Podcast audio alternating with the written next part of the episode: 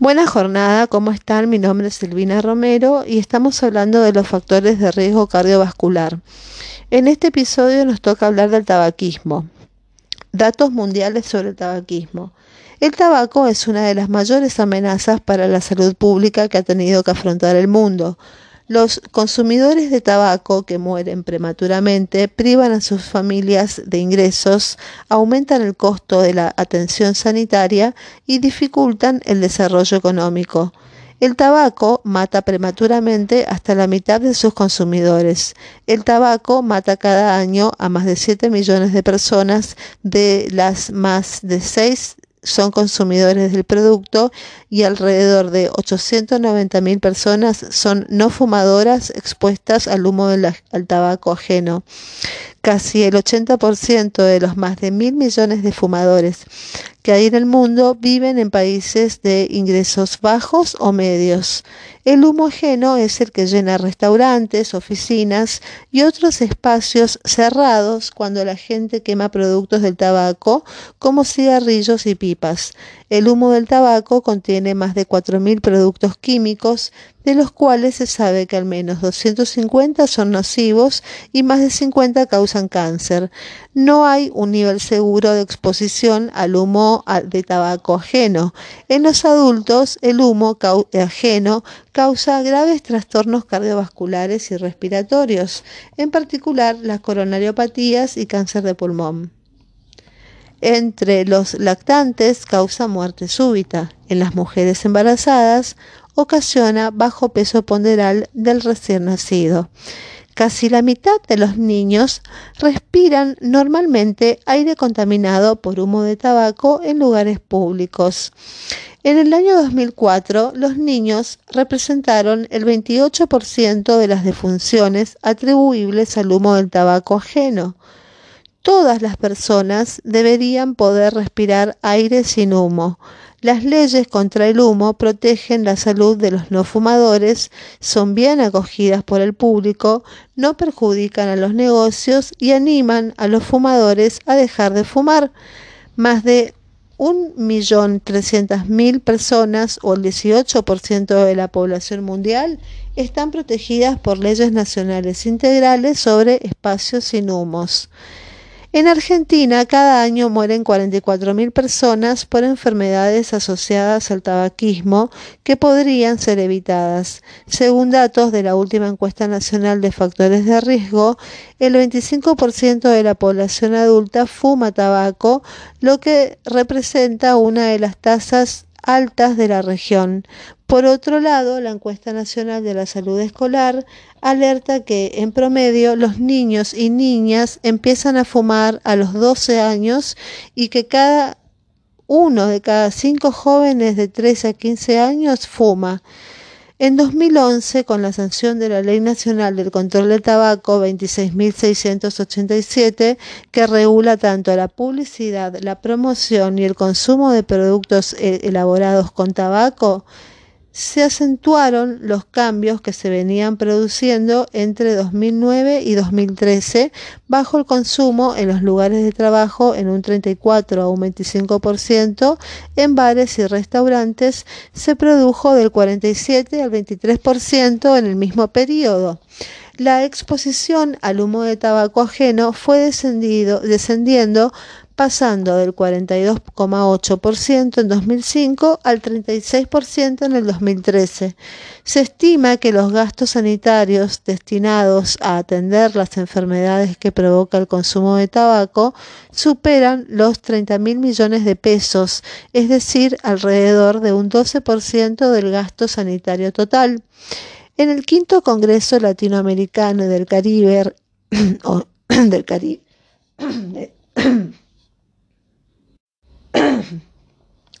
de tabaco o salud realizado el 13 a 16 de junio, el Estado argentino recibió una distinción por el uso de investigación y la evidencia científica para conseguir un alza de los impuestos a los cigarrillos con el fin de reducir la demanda de tabaco, prevenir la iniciación en los más jóvenes y así proteger la salud de toda la población.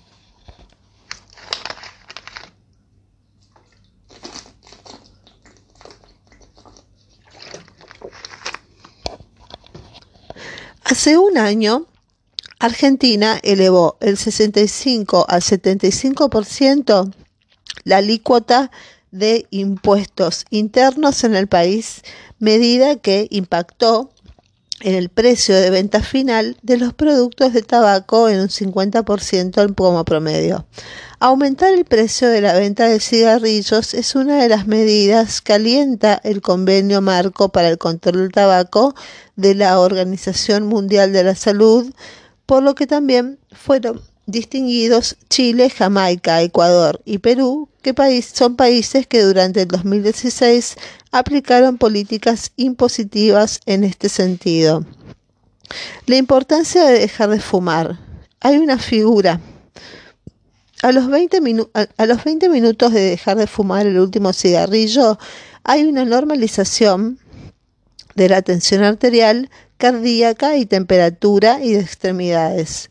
A las 8 horas, la nicotina sérica disminuye el 6,25% de los valores máximos diarios. A las 12 horas hay un aumento de los niveles de oxigenación de la sangre y normalización de los niveles de monóxido de carbono. A las 24 horas hay un pico de aparición de ansiedad que debería normalizarse en dos semanas a niveles previos de la cesación, con mejoría en la disfunción endotelial venosa. A las 48 horas hay un inicio de la regeneración de terminaciones nerviosas dañadas con normalización del olfato, máximo pico de sentimientos de ira e irritabilidad. A las 72 horas hay una depuración del 10% de nicotina y el 90% de sus metabolitos han sido eliminados por orina, pico de los síntomas de dependencia química como la inquietud, momento de mayor aparición de ganas de fumar por desencadenantes ambientales, hay una disminución del tono bronquial y mejoría de la disnea. Entre el quinto y el octavo día, el fumador promedio fumará, sufrir, sufrirá, mejor dicho, uno, unos tres episodios diarios de ganas de fumar. Los más frecuentes es que los episodios duren menos de tres minutos. Algunas personas sufren aumentos transitorios de tos y expectoración. Al décimo día, la mayoría de los fumadores sufren menos de dos episodios de abstinencia que duran menos de tres minutos. A los diez días, entre el décimo día y entre las dos semanas, hay una disminución de los síntomas de dependencia, normalización de la circulación de las encías y dientes. A los 21 días, los receptores colinérgicos en el cerebro que habían aumentado su número en respuesta a la nicotina han disminuido y la ligazón de los receptores se asemeja a los niveles del cerebro de un no fumador. Entre las dos y cuatro semanas después hay una desaparición de la ira, la ansiedad y dificultad para concentrarse, insomnio, inquietud y depresión asociadas a la cesación del tabaco hay una mejoría de la agregación plaquetaria, mejoría de la relación del colesterol HDL-LDL, normalización del número de células progenitoras endoteliales, lo que disminuye el riesgo de enfermedad coronaria. Entre las dos semanas y los tres meses hay una disminución del riesgo de infarto de miocardio y una mejoría de la función pulmonar. Entre las tres semanas hasta los tres meses hay una mejoría sustancial en la circulación sanguínea y hay mayor facilidad para caminar y una desaparición de la tos crónica. Los tres meses del mes hasta los nueve meses hay una mejoría de los síntomas de congestión de los senos paranasales, la fatigabilidad, la disnea, dificultad con fumar, hay una mejoría de la depuración mucociliar, pulmonar y con mejor manejo las secreciones y menos infecciones respiratorias. Hay una mejoría de la energía corporal y mejoría de la disfunción endotelial coronaria con disminución de los valores de escala de estrés. Al primer año de dejar de fumar hay una disminución del 50% del riesgo de enfermedad coronaria, infarto agudo de miocardio y accidente cerebrovascular. Entre los 5 a 15 años, el riesgo del, del accidente cerebrovascular es comparable al de una persona que nunca fumó.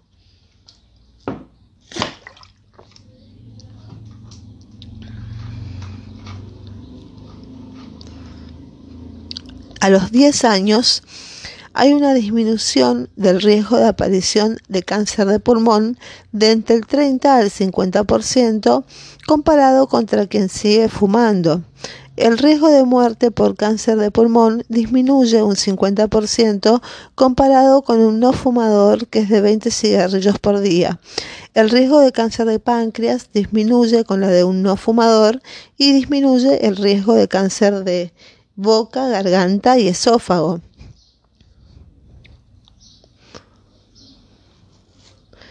A los 13 años de haber dejado de fumar, el riesgo de perder dientes por fumar ha disminuido, haciéndose igual al de un no fumador.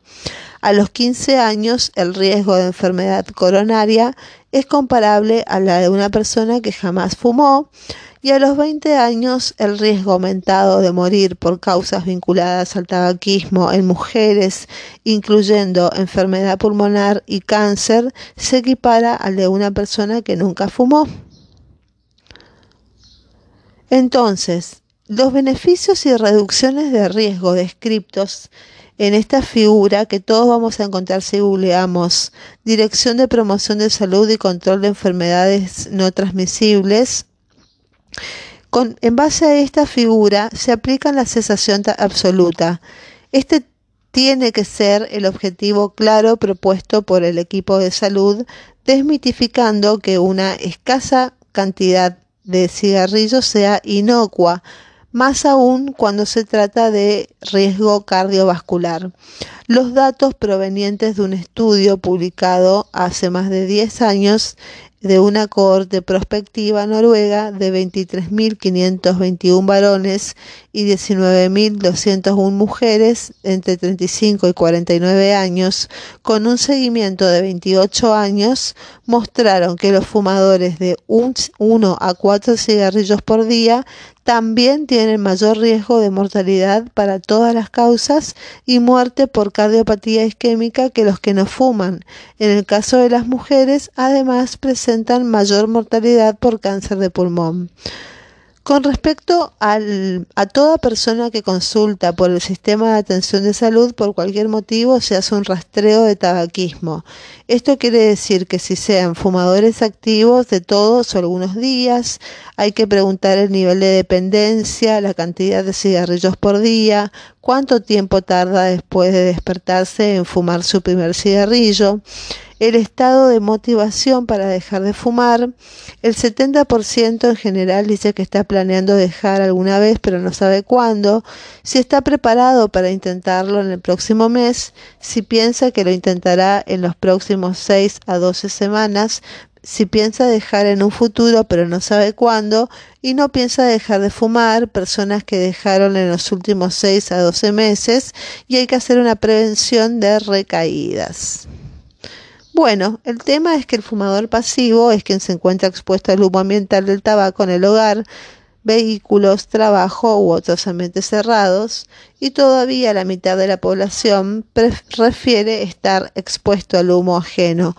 El 15% de las muertes de causas vinculadas al tabaco ocurren en fumadores pasivos.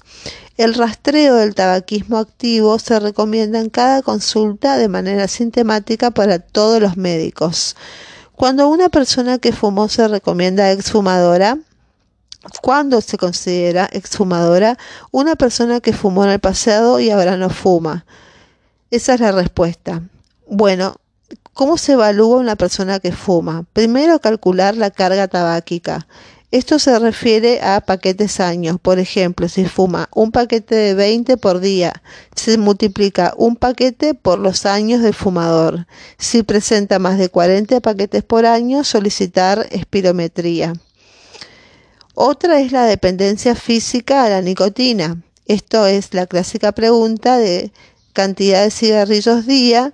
Si fuma más de 20 cigarrillos por día, presenta alta dependencia y tiempo desde que se levanta hasta que prende su primer cigarrillo. Si fuma dentro de los 30 minutos de levantarse, presenta alta dependencia. En casos de alta dependencia se recomienda ofrecer ayuda farmacológica incluso a mayores dosis o extensión. Y es importante tener en cuenta que cada cigarrillo libera 1 a 2 miligramos de nicotina. Y hay que valorar la presencia de otros factores de riesgo cardiovascular que son obesidad o sobrepeso con un índice de masa corporal mayor a 25 kilogramos por metro cuadrado, inactividad física, dislipemia, diabetes mellitus, enfermedad renal crónica, eh, edad mayores de 55 para hombres y mayores de 65 en mujeres, historia familiar de enfermedad cardiovascular prematura con menores de 55 años en los hombres y 65 en las mujeres y hay que estimar el riesgo cardiovascular con la tablita. Intervenciones para dejar de fumar. Dejar el tabaco no es fácil, ya que la dependencia es un conjunto de fenómenos conductuales, cognitivos y fisiológicos. Muy pocos consumidores de tabaco pueden dejar el hábito al primer intento. El apoyo con fundamento científico para dejar el tabaco el tratamiento de la dependencia al tabaco incluye métodos desde el simple consejo médico a la farmacoterapia junto con libros y consejos prácticos que acompañan el cambio de comportamiento en el momento de dejar de salud, de dejar de fumar. Sin embargo, los consumidores de tabaco casi no conocen la base científica de estas intervenciones de tratamiento y se pueden realizar intervenciones breves o intensivas.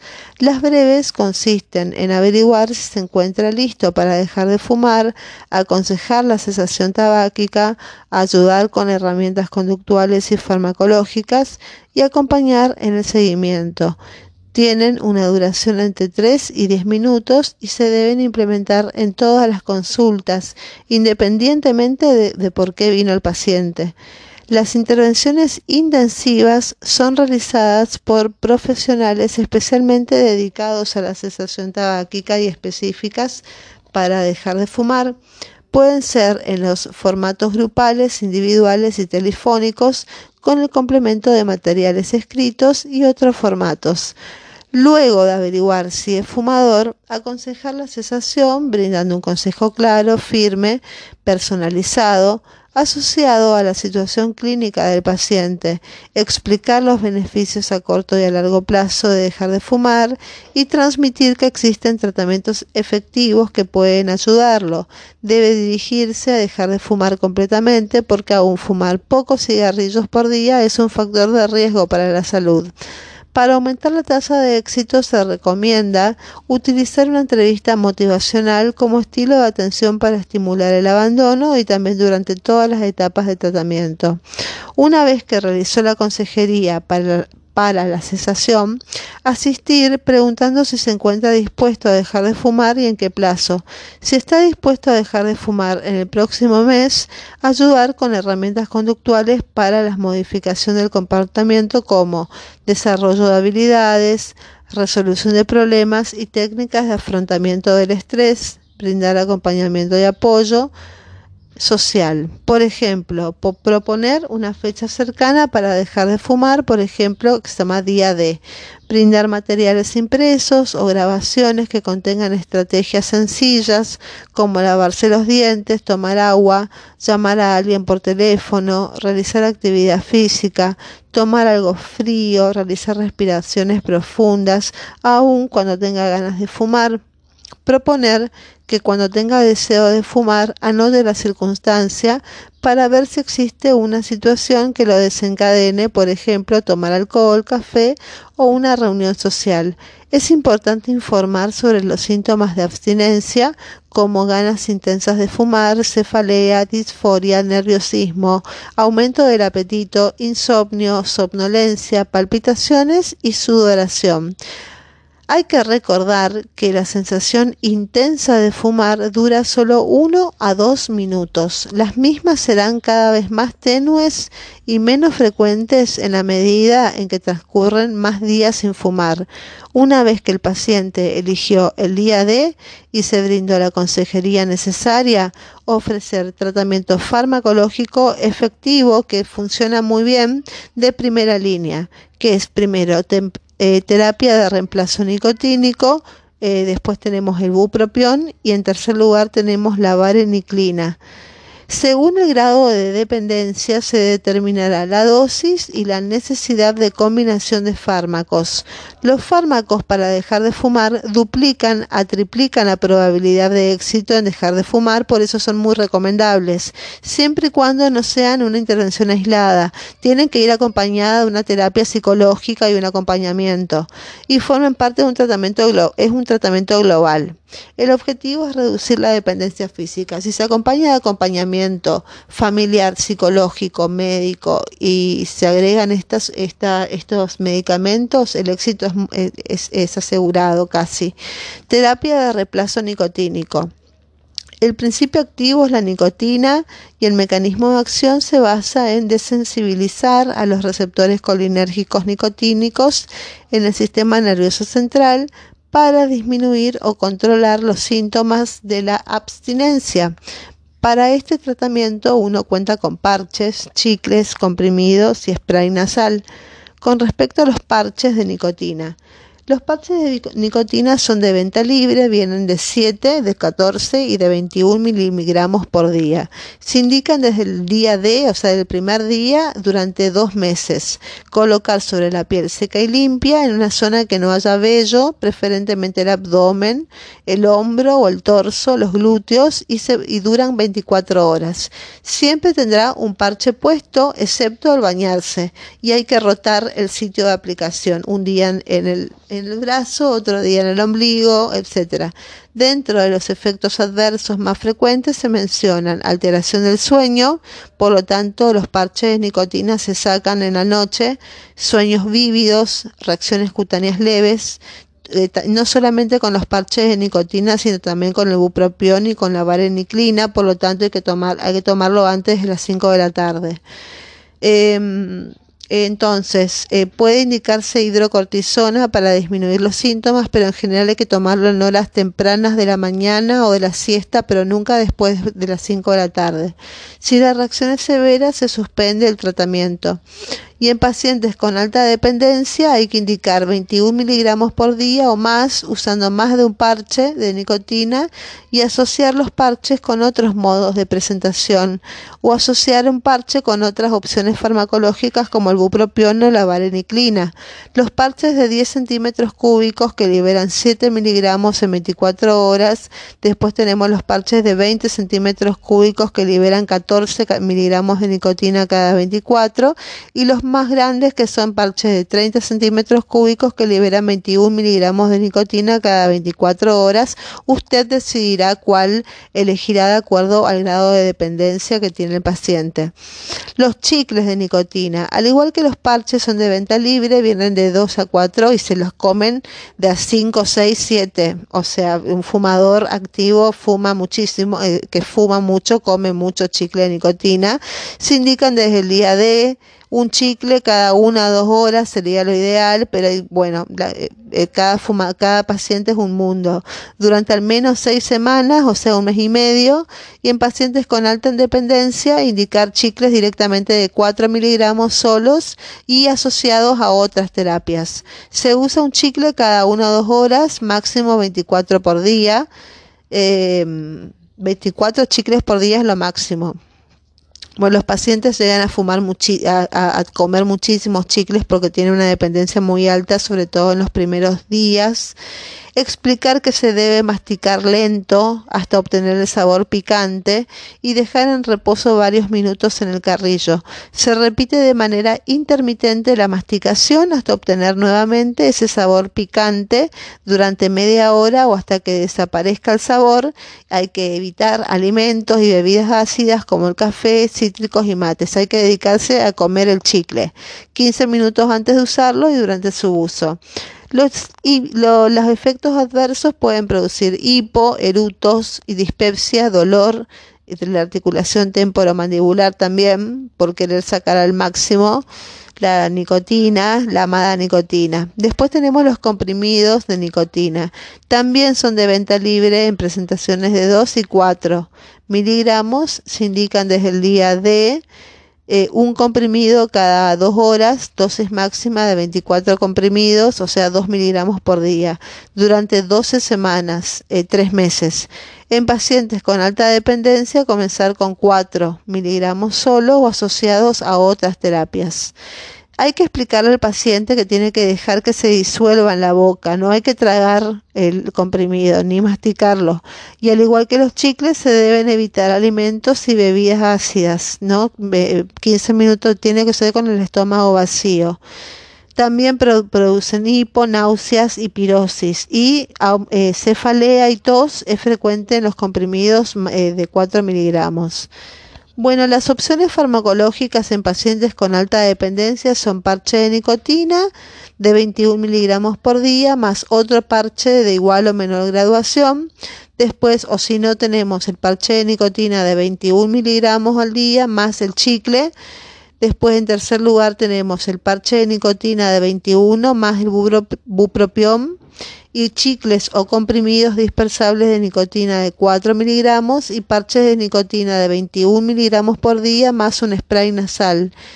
Bueno, con respecto al bupropión, el bupropión es un antidepresivo que reduce la ansiedad asociada al deseo de fumar y los síntomas de abstinencia. Su prescripción es venta bajo receta archivada, solamente un psiquiatra puede recetar esto.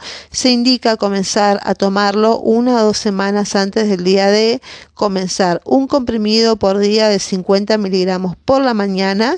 Si se indica una dosis total, por día máximo de 300 miligramos. Se comienza con un comprimido de 150 por la mañana, tres días.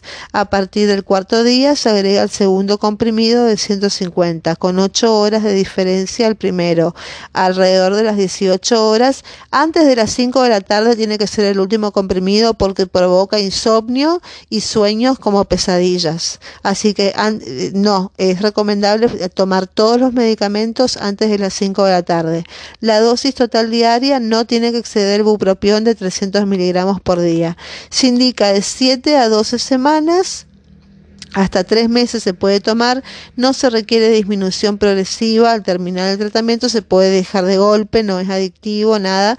Presenta las contraindicaciones, bueno, está en epilépticos, puede provocar alguna convulsión alguna vez en la vida, o sea, esos son antecedentes eh, de contraindicaciones. Tiene antecedentes de traumatismo de cráneo grave, cuando el paciente tiene un eh, antecedente de traumatismo de cráneo como fractura, pérdida de conocimiento prolongado, mejor no.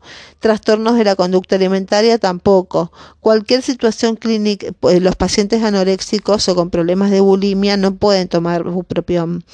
Eh, bueno, cualquier situación clínica o fármacos que predispongan a convulsiones, que son los hipoglucemiantes como la insulina, em, la metformina, eh, teofilina, los antipsicóticos, todos los antidepresivos y los corticoides, eh, y que sea alcohólico también. O sea, tenemos que, que, ver que no sea alcohólico, porque si es alcohólico no le podemos dar bupropión. Vamos a pasar al otro, la vuelta alternativa, que es la vareniclina. La vareniclina tiene una acción agonista parcial sobre receptores nicotínicos y al mismo tiempo una acción agonista aliviando el ansia de fumar y los síntomas de abstinencia y antagonistas, reduciendo los efectos gratificantes y de refuerzo de fumar. Y su venta es prescripción bajo receta. Es el más eh, bien recibido por los médicos, digamos que los psiquiatras lo aceptan muy bien y los pacientes también. La vareniclina es un tratamiento alternativo al placebo, al y la terapia de, reemplazo con nicotina. El paciente debe fijar el día de comenzar a tomarlo una o dos semanas antes de la fecha de abandono pactada. Yo quiero dejar el primero de abril, bueno, el 15 de marzo empezamos. Entonces, la do entonces se hace eh, escalonado. La dosis de inicio sería 0,5 miligramos por día, el día 1 de a partir de, al 3. A partir del cuarto día de 0,5 por día, dos veces al día, hasta el día 7, que es mañana y tarde, asociado a las comidas para reducir náuseas, siempre antes de las 5 de la tarde, el último, ¿no? Si se decide una dosis de 2 miligramos por día, a partir del día 8 hasta el final se administrará un, miligramo dos veces al día y los pacientes no toleran la dosis pueden reducirla. Y la duración es de tres meses también. Los efectos adversos es que, bueno, tiene más efectos adversos porque produce más náuseas y eh, insomnio también, pero menos que el bupropión. Los digestivos, bueno, produce efectos adversos digestivos. Generalmente el paciente puede venir con náuseas al principio del tratamiento, pero es leve o moderada, nunca es eh, aguda o, insoportable. Si las náuseas persisten, pueden reducirse la dosis, pero raramente es necesario retirar el medicamento en sí, porque no está, es una, son náuseas, pero no es como para terminar el tratamiento para cesación tabáquica. También provoca estreñimiento, provoca flatulencia, eh, vómito, sequedad de boca y aumento del apetito. Esos son los efectos adversos digestivos. A nivel del sistema nervioso, frecuentemente produce dolor de cabeza, cefalea, trastornos del sueño. No hay que tomar, por, repito, eh, siempre de día, nunca después de las 5 de la tarde. Mareos también, raramente temblor, y los cardiovasculares producen palpitaciones ocasionalmente en personas con antecedentes cardiovasculares. Y otros pueden ser fatiga, que eh, no, no tenga ganas de nada, tinnitus, erupción cutánea, reacciones de hipersensibilidad, también puede ser angioedema, disartria, menorragia, alteración de la libido y disnea. Estamos hablando de un fármaco eh, psiquiátrico, digamos, y aparte estamos hablando de una persona con adicción. Tratamientos no avalados científicamente son Antidepresivos no sirven, la doxepina no sirve, la fluoxetina tampoco, la moclomevida tampoco, la imipramina tampoco, la nortriptilina no sirve, la paroxetina tampoco, el triptófeno, la venlafaxina y el e, epirecum tampoco. Las benzoiazepinas tampoco la cisticina, el acetato de plata, los inhibidores de la recaptación de serotonina, la naltrexona y la mecamilamina tampoco no sirven para dejar el, cigarrillo. Propuestas como insuficiente evidencia de infectividad no, por favor, el cigarrillo electrónico causa más problemas que el cigarrillo común. La glucosa, acupuntura tampoco está demostrado. La electroestimulación tampoco. La biotransformación y biofeedback tampoco está velado científicamente y la deprivación sensorial tampoco. No está demostrado, no está avalado científicamente, no lo usen. Eh, propuestas con evidencia de son ineficaces, te hacen gastar plata y tiempo, son el láser y la hipnosis. En cada fase del tratamiento para dejar la nicotina y el cigarrillo es felicitar siempre todo éxito, estimular a mantenerse, valorar los beneficios logrados y los esfuerzos realizados. Siempre hay que repasar las estrategias. Hay que tener un librito anotado todas las estrategias que resultaron útiles y sostenerlas, aunque sea una, bueno, pero repasar y fomentar. Fomentar la práctica siempre de actividad física, lo que te saca la abstinencia de la actividad física regular, uno se olvida por un ratito y el cuerpo también se favorece. Programar visitas, o si no, se pueden visitas, unas llamadas telefónicas de seguimiento para ver cómo va el tema eh, ayudar a la persona a identificar qué cosas del entorno están haciendo que fume y derivarlo a un asesoramiento intensivo o grupal, o terapia grupal si es que fuera necesario y la persona está como para una terapia de grupo. Bueno, las personas de 18 años o más. Eh, bueno, ¿cómo hacemos? Te llega un paciente, vos sos médico, preguntar, ¿fumas todos los días? Si te dicen que no, hay que reforzar la importancia que esto tiene para tu salud, seguí así.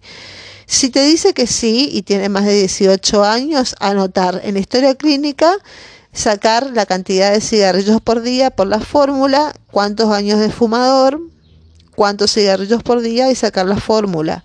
Ante carga tabáquica, si, si la fórmula nos da 40 o más paquetes por año, hay que solicitar una espirometría con un neumonólogo. Seguimos. Hay que dar consejos, hay que hacerse el maestro ciruela, médico maestro ciruela. Hay que hacer un consejo breve, tampoco atosigarlo, pobre pibe, pobre, pobre señora, para dejar de fumar. Tiene que ser claro, firme y personalizado. Ya sabemos todo lo que pasa con eh, la problemática, o capaz que no sabe, pero tenemos que recalcar, informar sobre los riesgos del tabaco, los beneficios de dejar de fumar intervenir con un estilo motivacional, hay que expresar siempre empatía, no enojarse y escuchar de manera reflexiva de por qué está fumando y cuál es el estilo de vida de la persona, porque algún motivo debe tener. Bueno, después preguntamos, ¿estás dispuesta, ¿estás dispuesto a dejar de fumar? ¿Cuándo? ¿En el próximo mes? Si te dice que no, bueno, indicar no fumar en espacios cerrados, en el hogar, en el auto, en el trabajo y otros porque perjudicas a las otras personas. Y cuando estás listo, llámame. Si te dice que sí, que en el próximo mes quiere dejar de fumar, bueno, empezamos con ayuda con la consejería asesoramiento para afrontar y resolver problemas, cómo, cómo, cómo actuar ante estas situaciones, eh, con el desarrollo de habilidad, habilidades, identificar soluciones gatillo, hacer una planilla de registro de consumo para ver cuánto consume en un día, que vuelva a proponer estrategias sustitutivas del acto de fumar, tomar mucha agua, salir a caminar, pegarse una ducha, etcétera. Valorar la dependencia física o sea, sacamos el cálculo de cuántos cigarrillos por día tiene, el tiempo que tarda entre levantarse y, prender el primero, ahí sacamos bien la dependencia física que tiene el paciente. De acuerdo a eso vamos a sacar, informar sobre, siempre que va a tener, eh, informar sobre síntomas de abstinencia, cómo manejar la abstinencia, eh, informar o referir a la línea telefónica para dejar de fumar y proveer material complementario, por ejemplo, si quiere un manual, hay manuales. Establecer una fecha. Ahí en el consultorio, una fecha tal, agarramos el calendario, día de tanto. Y ofrecer ayuda farmacológica. Si fuma más de 10 cigarrillos por día, si te dice que no fuma, qué sé yo, 4, no se recomiendan fármacos hay que reforzar estrategias conductuales, eventualmente parches de nicotina, chicles o bupropión. Si el paciente fuma más de 10 por día, hay que proponer parches de nicotina 14 a 21 miligramos desde el día de 1 por día sobre la piel sana durante 8 semanas, 2 meses mínimo. También además chicles de nicotina desde el día de un chicle cada dos horas, 24 chicles por día durante seis semanas. Comprimidos dispensables de nicotina, 2 miligramos desde el día de, o sea, un comprimido cada una o dos horas. Hay que darle bupropión, comprimidos, comenzar 7 a 14 días antes del día de con un comprimido de 150 a la mañana durante 8, 150 miligramos a la mañana durante 8 semanas y en caso 300 miligramos por día y la segunda dosis con 8 horas de diferencia siempre antes de la hora de dormir, mucho antes de la hora de dormir. Y en caso de alta dependencia, o sea, si fuma un paciente que fuma más de un paquete de cigarrillos por 20 cigarrillos por día o pasa menos de media hora entre que se levanta y prende el primer cigarrillo, hay que hacer eh, parches de 21 miligramos por día o combinar más de un parche agregar spray nasal, hay que agregar chicles, comprimidos dispersables de 4, asociar bupropión, parches o más chicles y se le hace un seguimiento todo el tiempo. Se le hace volver a la semana o a las 15, mejor si es a la semana. Eh, bueno, 4 a 8 consultas en 3 a 6 meses, sacamos los cálculos, eh, 8 consultas en 3 meses, bueno, sería una por semana o cada 15 días. Y hay que identificar y ahí el paciente nos va a contar cómo le fue, cómo le está yendo, identificar situaciones de riesgo para porque seguro que tuvo una recaída y si se logró la cesación tabáquica, bueno, la mantenemos. Y si no, eh, seguimos con el mismo, con el mismo tratamiento. mm, eh, es más es más psiquiatra, o sea, es digamos es psicoanalítico el tema, es mucha conversación y una relación médico-paciente muy especial. Son pacientes muy especiales, acordémonos que es una adicción y que eh, eh, corta muchísimo, bueno, trae muchísimas dificultades en la vida diaria, no solamente del paciente, sino de la familia. Bueno, fue un placer. Eh, espero que se hizo un poco largo, así que me despido. Nos vemos en la próxima. Sean felices, disfruten de la vida que es corta. Y bueno, hasta luego.